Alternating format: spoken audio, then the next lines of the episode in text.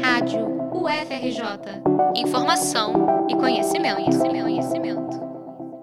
O hábito de ir ao cinema tem caído significativamente entre os brasileiros ao longo dos últimos anos.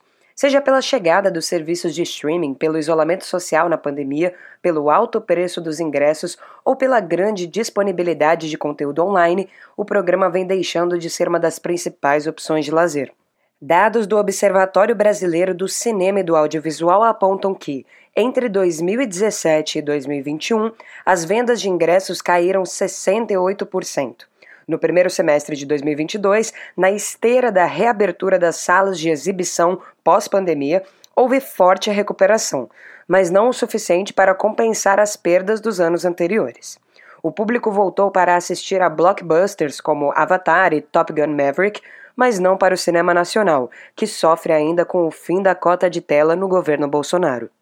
De acordo com Pedro Butcher, crítico de cinema e professor na SPM do Rio de Janeiro, as novidades do mundo virtual também tiraram um certo protagonismo da sétima arte.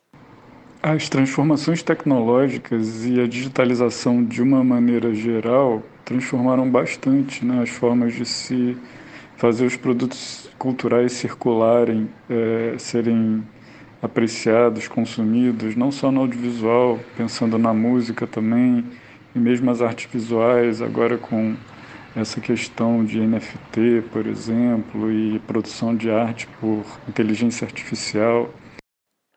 Nesse contexto, cinemas de rua vivem situação crítica. Hoje, apenas 17% das salas exibidoras do país funcionam fora de shoppings. Importantes cinemas do país, como o Petra Belas Artes, em São Paulo, e o Cine Odeon, no Rio de Janeiro, ainda vivem com a ameaça de encerramento das atividades de forma definitiva. O Odeon, por exemplo, está fechado desde o início da pandemia e só reabriu para eventos específicos, como o Festival do Rio. Salas que exibem filmes menos comerciais têm enfrentado ainda mais dificuldade, como explica o Pedro Butcher. O pesquisador acredita que limitar a sala de cinema apenas a um espaço de venda e exibição de filmes o ano todo é um modelo que está em decadência. As salas dos cinemas mais comerciais, os chamados multiplex, em geral situados em shopping, por exemplo, há muito tempo exibem shows, é, jogos esportivos, sediam campeonatos de games, por exemplo, às vezes óperas Recentemente, ainda está em cartaz, circulando um show é, de uma banda do K-pop, né, o fenômeno pop coreano, que está enchendo as salas. Então, por exemplo, essa é uma alternativa para as salas multiplex, para não dependerem tanto só do blockbuster. E para as salas de arte, é, a, a, uma programação mais próxima de um cineclube ou de um festival tem feito muito sucesso.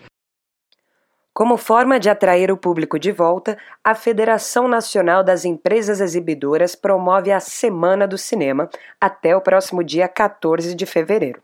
Durante esse período, grandes redes vendem ingressos para qualquer filme em cartaz por apenas 10 reais.